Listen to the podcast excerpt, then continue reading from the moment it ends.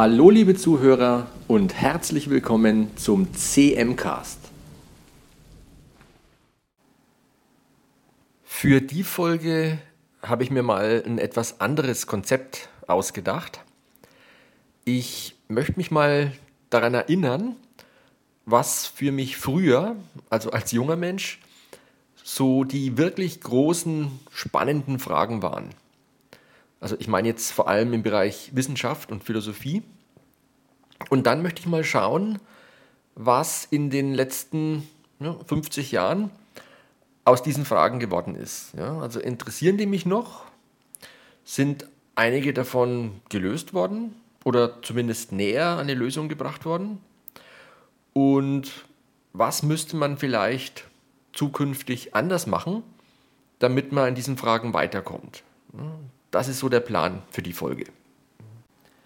Tja, also im Grunde gibt es nur recht wenige, aber dafür sehr grundsätzliche Fragen, die mich von Anfang an interessiert haben. Und ich glaube, im Prinzip sind diese Fragen auch total naheliegend. Ja? Die, die drängen sich quasi auf.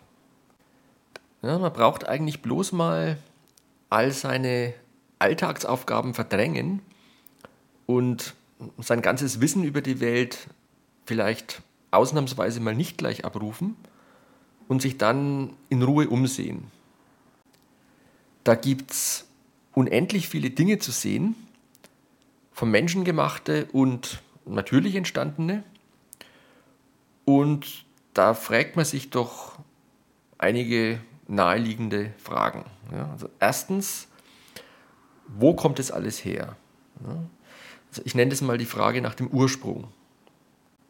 Dann zweitens, warum ist eigentlich alles so, wie es ist? Ja? Könnte die Welt auch ganz anders sein? Ja? Und wenn ja, um wie viel anders? Könnte sich plötzlich alles von selber ändern? Oder in welchem Umfang können wir Menschen eigentlich das Universum beeinflussen? Ja? ich nenne das mal als Arbeitstitel zumindest, die Frage nach den Regeln. Dann drittens, warum kann ich überhaupt die Welt erkennen? Ja? Sehe ich die Welt so, wie sie wirklich ist? Wie ist denn die Welt, wenn ich gerade nicht hinschaue? Ja? Und wieso kann ich die Welt überhaupt verstehen, zumindest einigermaßen? Wie funktioniert das Denken und das Verstehen? Ja? Das könnte man vielleicht als die Frage nach der Erkenntnis bezeichnen. Ja, und last but not least natürlich, wie können wir alle glücklicher werden?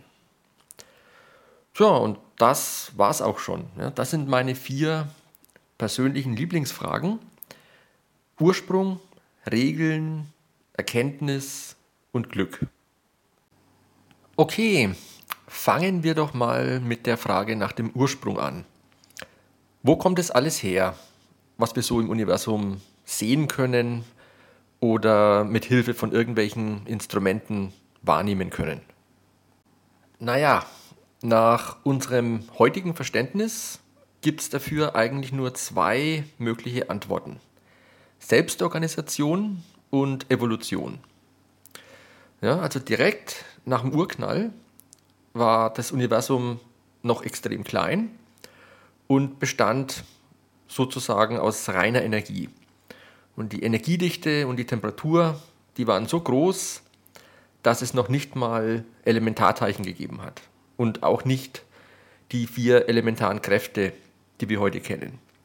Sondern nur so eine Art vereinheitlichte Wechselwirkung.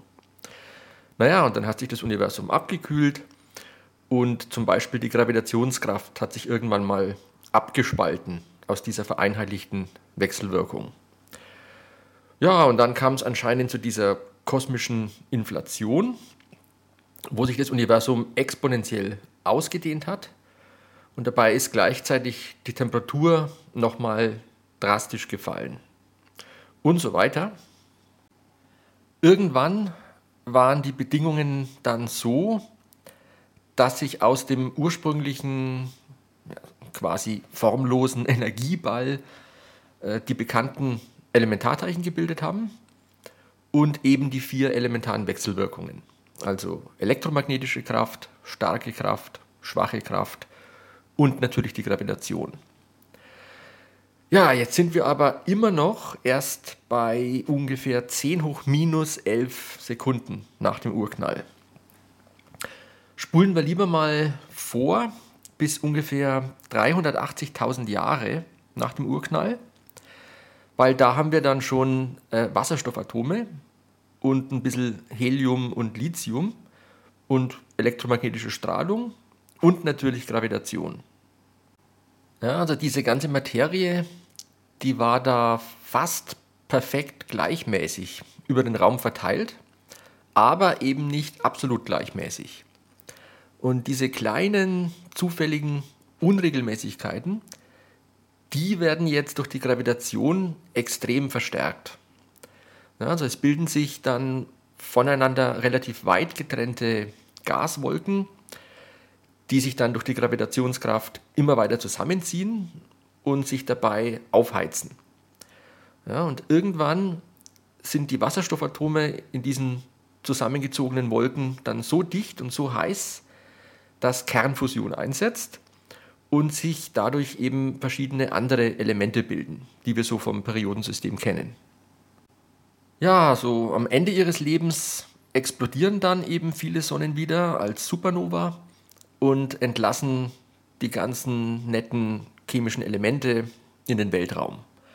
Ja, dort kann das Material dann wieder durch Gravitation kontrahieren und es können sich dann entweder Sonnen der nächsten Generation bilden oder eben auch Planeten.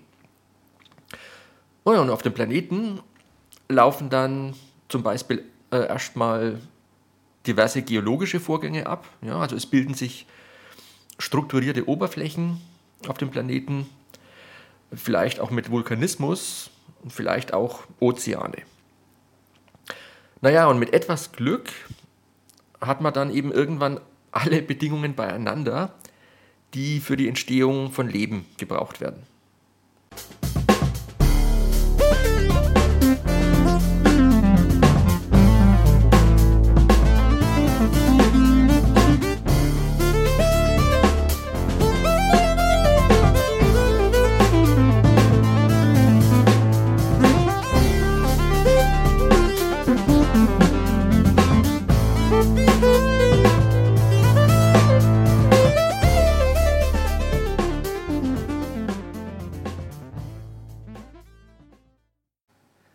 Alles, was ich bisher erzählt habe, also wie sich aus einem unstrukturierten Energieball über eine lange Kette von natürlichen Prozessen schließlich Galaxien und Sonnensysteme und Planeten gebildet haben, all das ist reine Selbstorganisation. Ja? Der ganze Ablauf ist im Großen und Ganzen schon durch die Anfangsbedingung vorbestimmt. Wenn man den Energieball wieder erzeugen könnte, dann würden im Prinzip die gleichen Prozesse nochmal ablaufen. Natürlich nicht bis ins letzte Detail gleich, weil ja zum Beispiel die zufälligen Unregelmäßigkeiten in der Materieverteilung bei jedem Urknall etwas anders sein dürften und dadurch später halt auch die Verteilung der Galaxien im Raum etwas anders ausfallen würde. Aber im Prinzip würde sich wieder ein ähnliches Universum bilden. Und diese Fähigkeit der Materie zur Selbstorganisation, das ist was, das mich schon als Jugendlicher fasziniert hat. Und die Faszination hat mich auch nie losgelassen. Und deswegen forsche ich ja auch über Selbstorganisation und halte Vorlesungen darüber. Aber obwohl ich mich jetzt wirklich seit Jahrzehnten ziemlich intensiv mit Selbstorganisation und emergenten Phänomenen beschäftigt habe, kommt mir eigentlich die kosmische Selbstorganisation insgesamt fast schon wie Magie vor. Ja, man kann zwar jeden einzelnen Schritt in dieser langen Kette von natürlichen Selbstorganisationsprozessen einigermaßen verstehen, aber wie das alles so wunderbar ineinander greift, ja, das ist schon sehr, sehr seltsam. Ja? Dass sich ein unstrukturierter Energieball letztlich aus sich selbst heraus in lebende Wesen umwandelt, die denken können und die dann ihre eigene Entstehung auch noch verstehen können, das ist doch so eigentlich das Unglaubwürdigste, was man sich vorstellen kann. Und trotzdem scheint es so passiert zu sein. Ja, man kann ja Selbstorganisation auch im Computer simulieren. Stellt euch mal vor, ihr wollt zum Beispiel den Effekt nachbilden, dass sich aus vielen kleinen Einzelbausteinen von selber lange lineare Ketten bilden. das wäre ein Beispiel von spontaner Strukturbildung, also ein Beispiel von Selbstorganisation. Naja, und da könntet ihr die Idee haben, dass man für sowas äh, irgendwie viele kleine Stabmagneten braucht, quasi, also jeweils mit Nord- und Südpol, die in einem Behälter ständig durchgewirbelt werden. Ja? Und immer nur, wenn zufällig der Südpol von einem Magneten an den Nordpol vom anderen kommt, dann ziehen die sich an und bleiben aneinander haften. Ja, ja und so ein System könnte man im Computer simulieren. Und wenn man alle Parameter richtig einstellt, dann werden sich wohl auch die erwünschten Ketten bilden. Ja? Aber wenn ihr jetzt zum Beispiel wollt, dass die Ketten alle die gleiche Länge haben, dann wird es schon viel schwieriger. Ja, dann wird es viel schwieriger, sich die, die richtigen Einzelbausteine und die richtigen Wechselwirkungen zwischen diesen Einzelbausteinen so zu überlegen, dass am Ende eben das gewünschte Resultat rauskommt. Aber jetzt versucht mal, euch ein System von wechselwirkenden Teilchen zu überlegen, wo sich erstmal Ketten bilden und dann aus den Ketten immer kompliziertere Gebilde. Ja? Also die Selbstorganisation von einer wirklich komplexen Struktur mit mehreren hierarchischen Ebenen. Ja, so wie aus so wie Lebewesen aus Organen und die wieder aus Geweben und die aus verschiedenen Zelltypen und die aus verschiedenen Biomolekülen und die aus verschiedenen Atomsorten und die aus verschiedenen Elementarteilchen aufgebaut sind. Versucht euch sowas mal zu überlegen. Viel Glück! Wenn man solche Computersimulationen zur Selbstorganisation macht und wenn man es mal geschafft hat, ein System zu programmieren, in dem sich ganz interessante Strukturen von selber bilden, dann kann man ja ausprobieren, äh, was passiert, wenn man an den Parametern vom System ein bisschen rumschraubt. Ja? Also in dem Beispiel mit den Magnetketten könnte man zum Beispiel die Stärke der Anziehung variieren oder wie lang die Magneten sind oder wie dicht sie im Behälter vorkommen und wie schnell sie in dem Behälter rumwirbeln und sowas. Ja? Und da wird man in der Regel feststellen, dass die Selbstorganisation nicht funktioniert, wenn nicht wirklich alle Parameter sorgfältig aufeinander abgestimmt sind. Ja? Also emergente Effekte sind meistens nicht so robust gegen Parametervariationen. Ja, und so scheint es auch mit dem Universum zu sein. Wenn die Naturkonstanten nicht genau die Werte hätten, die sie haben, dann würden sich vielleicht gar nicht erst stabile Atome bilden, geschweige denn Sonnen und Planeten. Und das Problem ist ja lange bekannt und läuft unter dem Namen Feinabstimmung der Naturkonstanten. Also früher war meine Idee zu dem Problem immer so eine Art Flucht nach vorne. Ich habe mir gedacht, wieso sind sich denn die Wissenschaftler, die über das Problem der Feinabstimmung arbeiten, Warum sind die sich so verdammt sicher, dass sie voraussagen können, was passiert wäre, wenn irgendeine Naturkonstante leicht anders gewesen wäre? Ja? Ich weiß halt aus meiner langjährigen Erfahrung mit komplexen, nichtlinearen Systemen, dass man da eigentlich nie wirklich voraussagen kann, wie sich eine Manipulation am System auswirken wird. Ja? Also im Nachhinein, wenn es schon passiert ist, dann kann man sich vielleicht eine glaubwürdige Story zusammenbasteln, die, die alles verständlich erscheinen lässt. Ja? Aber die komplette Selbstorganisation des Universums vorherzusagen, das halte ich eigentlich für unmöglich. Ja, und deshalb war meine Vermutung, dass vielleicht die Annahme falsch sein könnte, dass es nur eine mögliche Parameterkombination gibt, ja, die vom, vom Energieball zum Leben führt. Ja. Nehmen wir mal an, es würde n Naturkonstanten geben, auf die es irgendwie ankommt. Dann kann man sich einen n-dimensionalen Raum vorstellen und jeder Punkt in dem Raum entspricht einer möglichen Parameterkombination. Und statt n Parameter können wir uns jetzt einfach nur zwei vorstellen.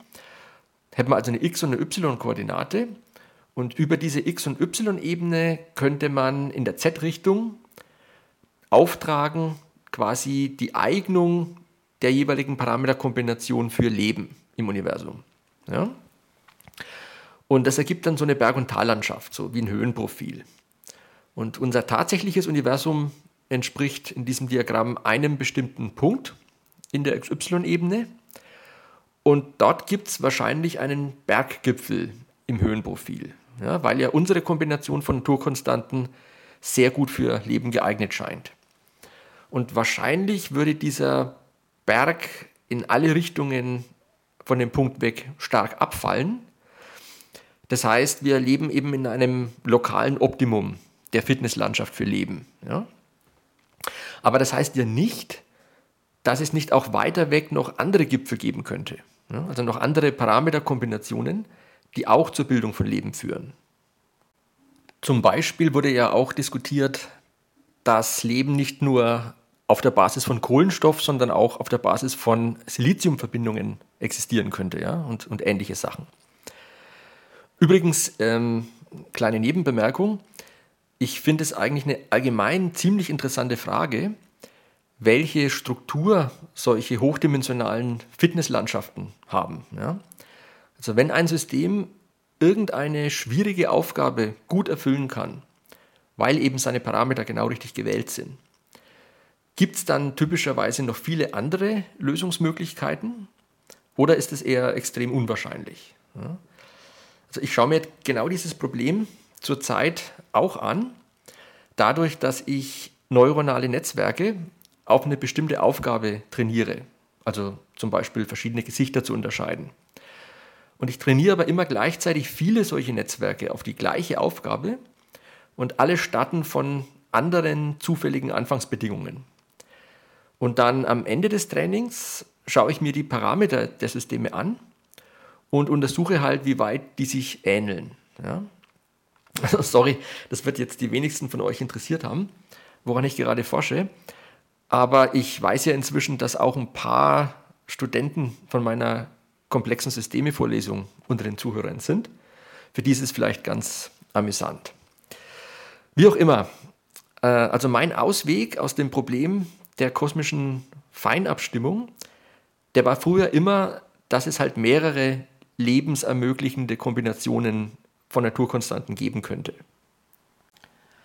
Aber selbst wenn das so wäre, dann hätte man das Problem der Feinabstimmung damit noch nicht gelöst, weil wenn es nur ein einziges Universum gibt, nämlich das, in dem wir gerade leben, dann ist es ja trotzdem ein Wunder, dass wir genau so einen Berggipfel in der kosmischen Fitnesslandschaft erwischt haben. Ja? Und die Existenz von vielen möglichen Berggipfeln, die würde bloß dann als Argument taugen, wenn es viele und am besten sogar unendlich viele Universen geben würde, die alle verschiedene Naturkonstanten haben, also verschiedene zufällige Naturkonstanten. Ja, und das könnte ja auf verschiedene Weise realisiert sein. Entweder es gibt immer nur ein Universum, das aber eine endliche Lebensdauer hat und am Ende dann irgendwie zu einem neuen Urknall führt, aus dem dann wieder ein neues Universum hervorgeht mit neuen zufälligen Naturkonstanten.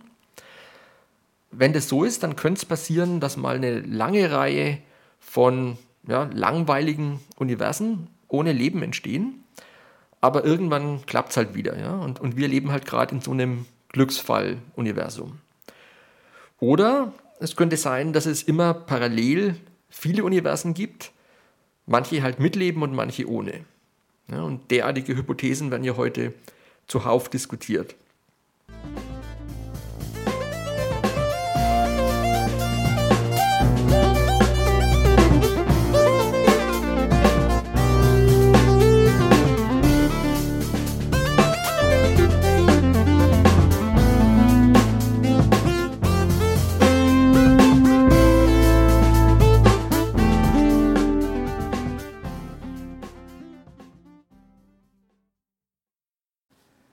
Aber ich sage es euch ganz ehrlich, ich bin mit solchen Erklärungen inzwischen nicht mehr einverstanden.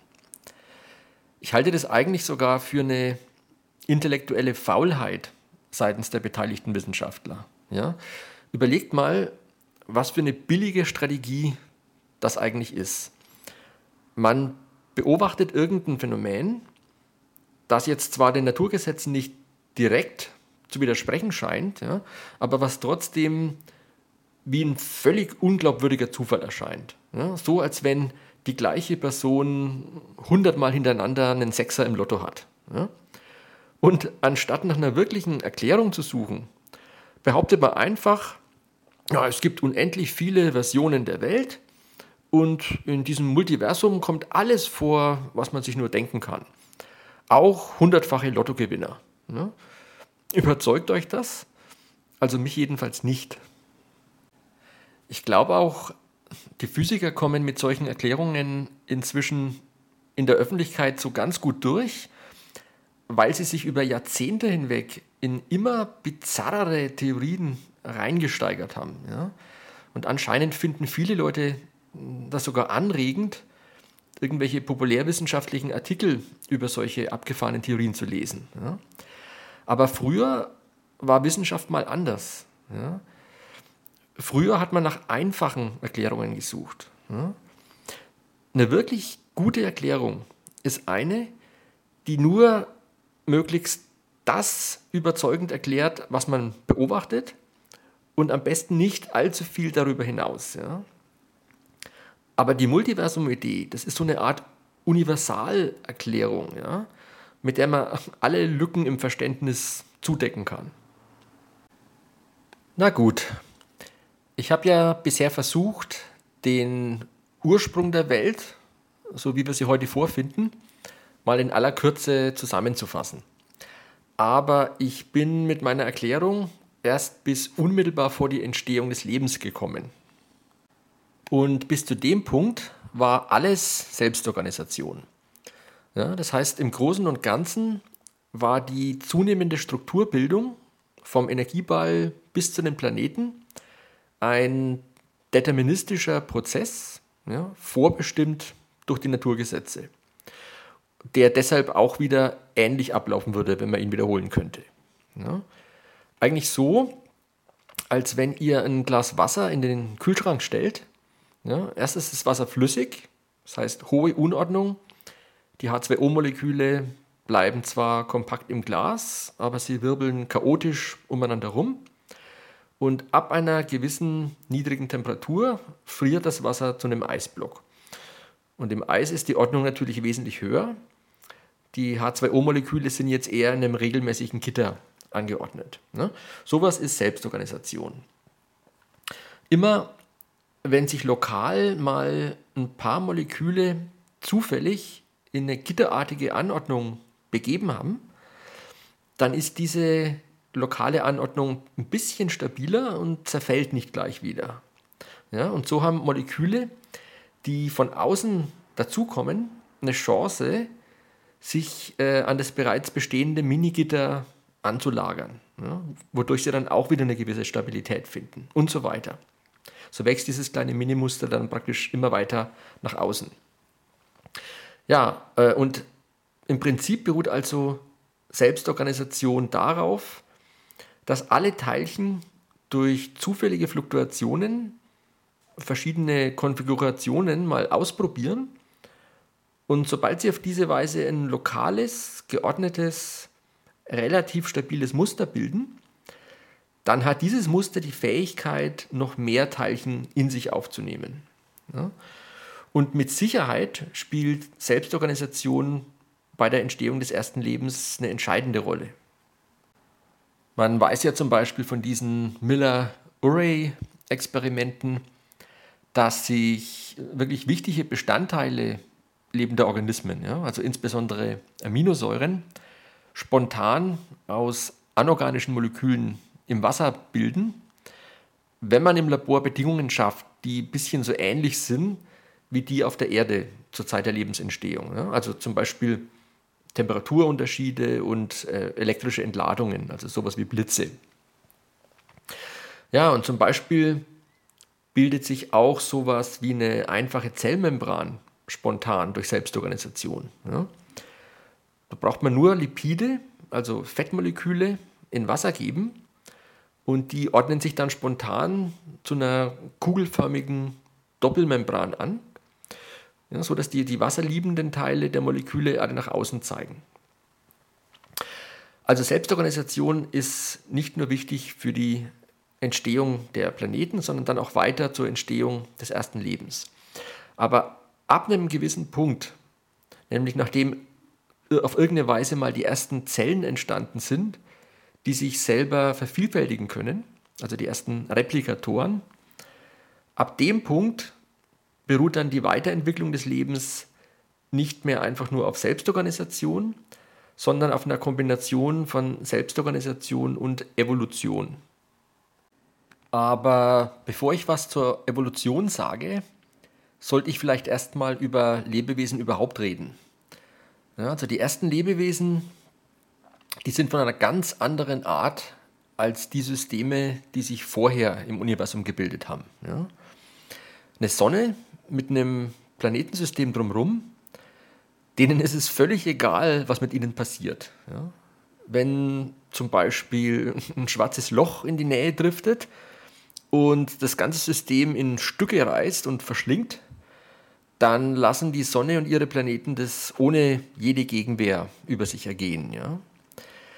Aber ein Lebewesen will normalerweise um jeden Preis am Leben bleiben. Ja? Und tatsächlich könnte man ein Lebewesen abstrakt vielleicht so definieren. Ein Lebewesen ist ein Teil des Universums mit einer klar definierten Grenze. Also bei der Zelle wäre es die Membran, bei Tieren vielleicht die Haut, ähm, so dass es also ein Innen und ein Außen des Lebewesens gibt. Und im Innern herrschen hochkomplexe, hochorganisierte Verhältnisse, die eben für die spezielle Art des Lebewesens typisch sind. Und außerhalb des Lebewesens herrscht oft ziemliches Chaos. Und dieses Chaos hat eigentlich immer die Tendenz, das Lebewesen zu zerstören. Ja?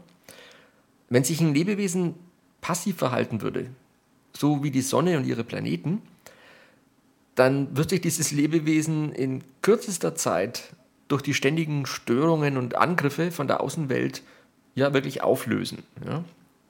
Die Grenze zwischen Lebewesen und Außenwelt würde irgendwann löchrig werden und dadurch wird letztlich die Organisation im Innern zerstört das Lebewesen stirbt und nach dem Tod strömt halt alle Materie vom Innern wieder nach außen und wird wieder ein Teil der Umwelt.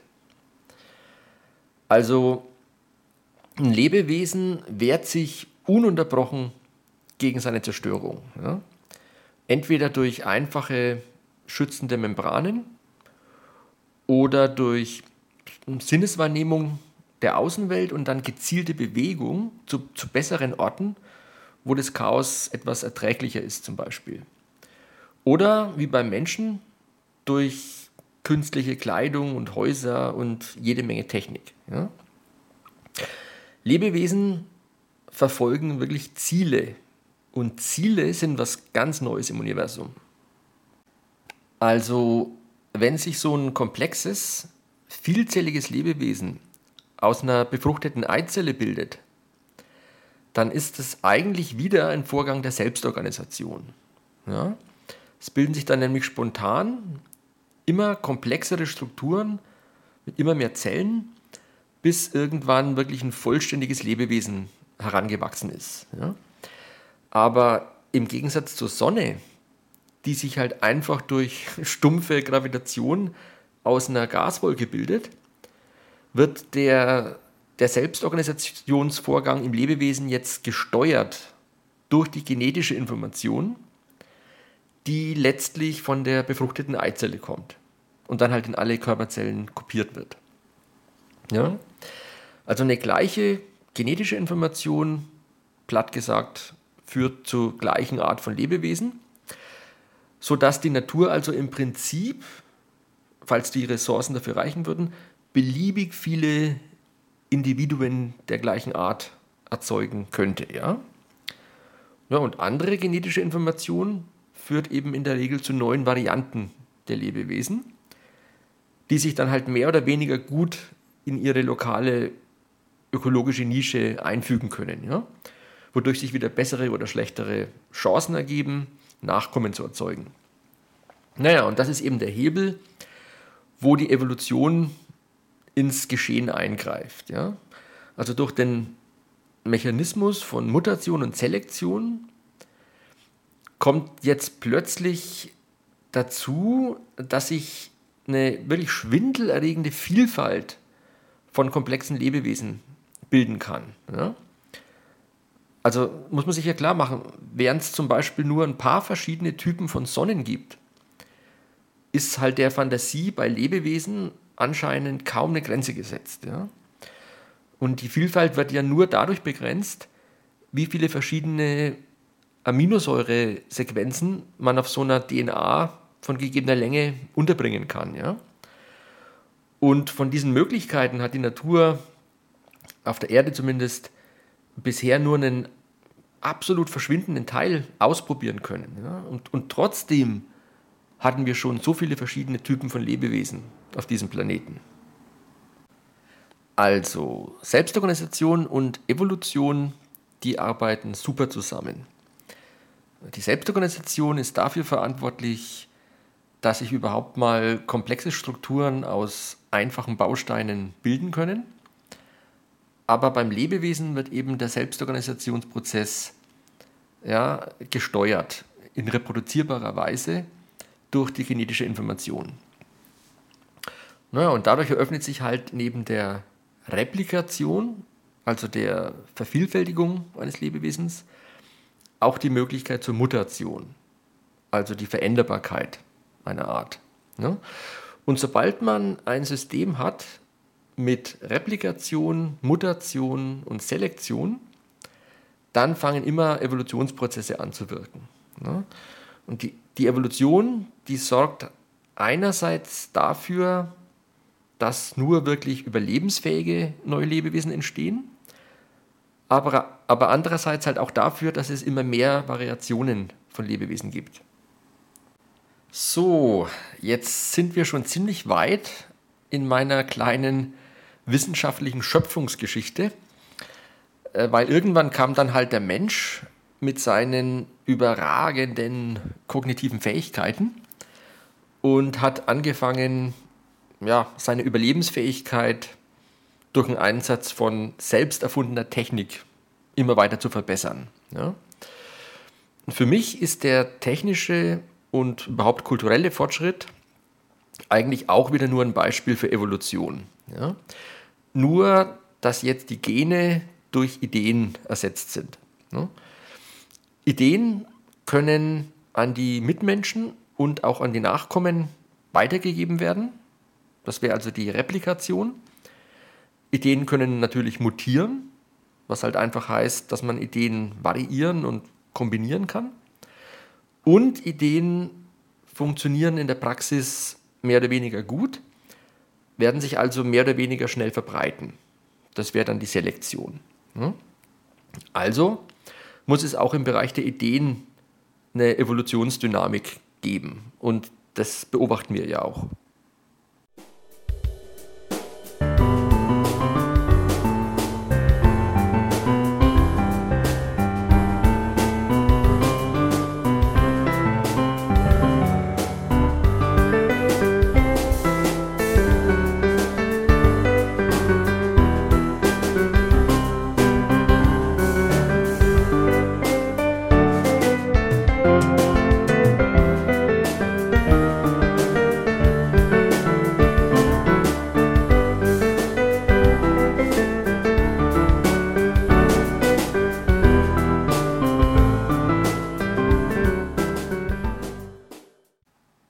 Erinnert ihr euch noch an das eigentliche Thema heute? Ich wollte ja eigentlich diskutieren, was die Welt in den letzten Jahren dazugelernt hat über die vier Themenbereiche, die mich halt schon immer am meisten interessiert haben. Ja, also Ursprung, Regeln, Erkenntnis und Glück. Über den Ursprung der Welt haben wir jetzt schon relativ lang gesprochen. Ja, was ich euch erzählt habe, das ist so in extrem groben Zügen unser heutiges wissenschaftliches Weltbild zur Entstehungsgeschichte der Menschheit. Ja, und die Frage, die ich mir jetzt stellen will, ist halt folgende. Wie viel von diesem Weltbild war schon vor 50 Jahren bekannt? Ja? Was haben wir eigentlich in puncto Ursprung der Welt dazugelernt und kann man mit dem Erreichten zufrieden sein? Tja, also ich muss leider sagen, dass die ganze Geschichte, die ich euch gerade erzählt habe, oder dass zumindest alle wesentlichen Aspekte dieser Geschichte schon damals in den Büchern gestanden haben, die ich als Jugendlicher gelesen habe. Also zum Beispiel in dem Buch von Homer von Ditfurth, Kinder des Weltalls, was 1970 geschrieben worden ist. Oder im Anfang war der Wasserstoff, was 1972 rauskam. Ja, ja also natürlich haben wir seither unglaublich viele Dinge dazugelernt, ja? auch sehr wichtige Dinge. Also beschleunigte Expansion des Universums, dunkle Energie, dunkle Materie. Ja, aber irgendwie ändern diese Details vorerst mal nichts daran, dass die Strukturbildung, also vom Energieball bis zu habitablen Planeten, dass die durch einen Prozess erklärt wird der, der blinden Selbstorganisation. Ja? Also ein Selbstorganisationsvorgang, der wahrscheinlich nur bei extrem genau gewählten Naturkonstanten funktionieren kann, was eben, wie gesagt, auf das Problem führt, dass es unendlich viele Universen geben muss, entweder zeitlich hintereinander oder parallel. Ja, und wie ich ja schon erzählt habe, taugt mir die Erklärung nicht so richtig. Ja, und genauso verhält sich es auch mit der Kombination von Selbstorganisation und Evolution, die ja zur Entstehung von immer komplexeren Lebensformen ja, bis zum Menschen geführt hat. Also auch was den Prozess angeht, haben wir in den letzten 50 Jahren irrsinnig viele, auch sehr interessante Details dazugelernt. Aber so das Erklärungsprinzip ist das gleiche geblieben. Ja. Praktisch alle Wissenschaftler gehen fest davon aus, dass die Standard-Evolutionstheorie, also auf der Basis von Replikation und zufälliger Mutation und Selektion, dass dieses Modell ausreicht, um alle Lebensformen zu erklären, inklusive den Menschen, der das Universum verstehen kann.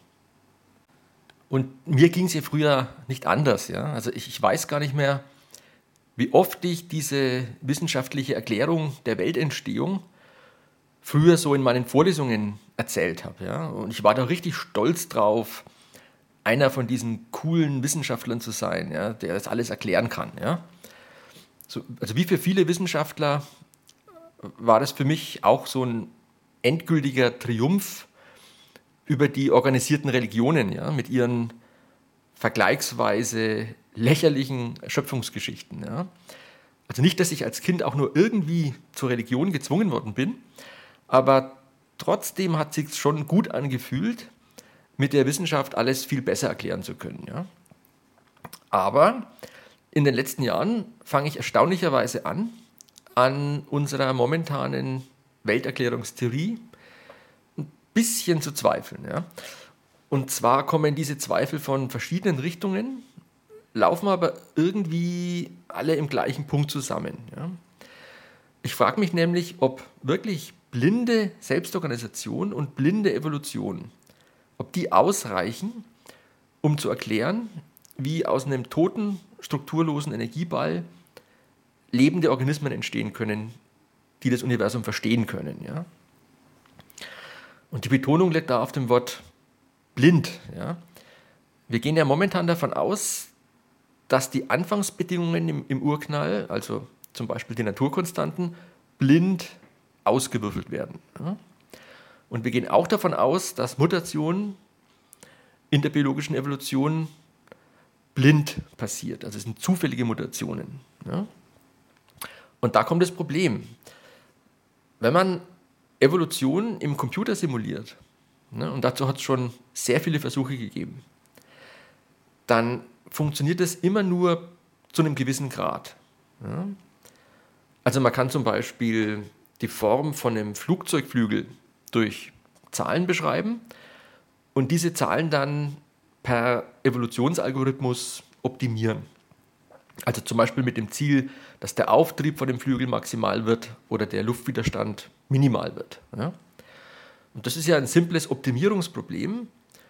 Und wenn man dazu eben Evolutionsalgorithmen anwendet, dann klappt es auch. Ja? Also am Ende bekommt man dann sogar Flugzeug- äh, bzw. Flügelformen raus, die denen von Vögeln ähneln. Ja? Aber da geht man ja schon von dem Flügel aus. Ja? Aber überhaupt mal auf die Idee zu kommen, dass Flügel zum Fliegen geeignet sind, das ist ja die eigentliche Kunst. Ja?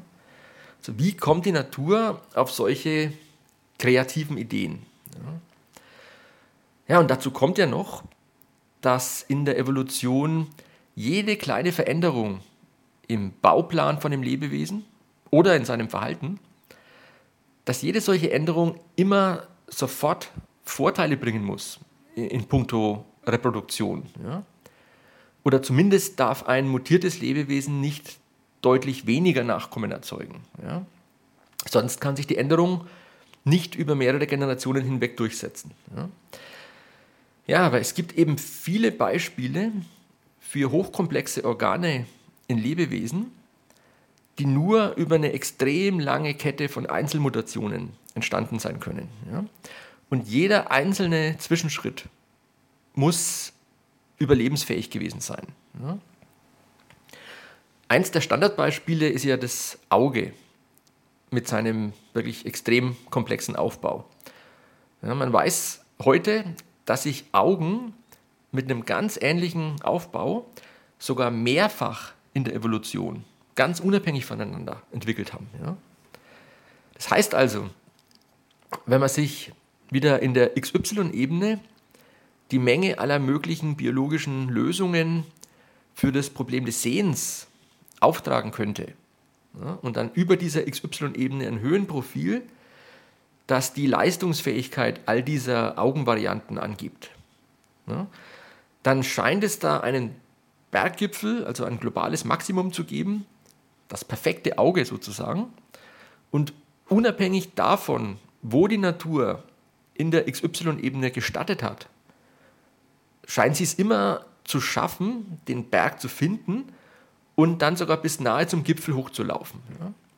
Und das, wie gesagt, unter der Nebenbedingung, dass jeder einzelne Schritt in dieser Fitnesslandschaft überlebensfähig sein muss.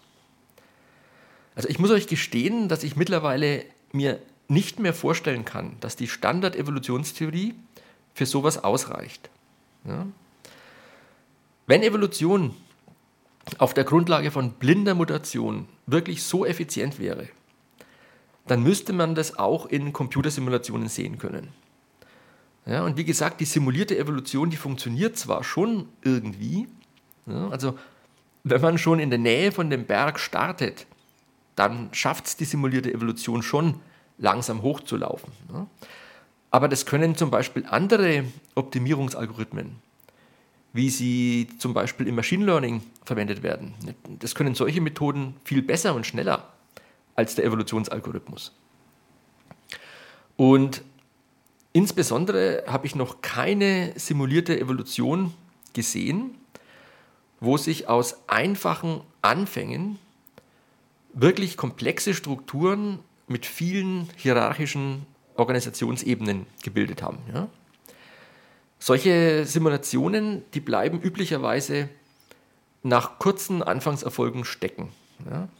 Es kommt einfach nicht zu einer unbegrenzten Weiterentwicklung in Richtung immer höherer Komplexität oder, oder das, was man als Open-Ended Evolution bezeichnet. Ja, und darum gibt es ja auch jetzt aktuell wieder diese neue Forschungsrichtung zur Open-Endedness äh, in der künstlichen Intelligenz. Ja? Also, um es kurz zu machen, ich glaube, dass die Standard-Evolutionstheorie unvollständig ist. Ich glaube, dass es noch andere Mechanismen geben muss, die Evolution effizienter machen und die sie auf einen ganz anderen Level von Kreativität heben. Ja.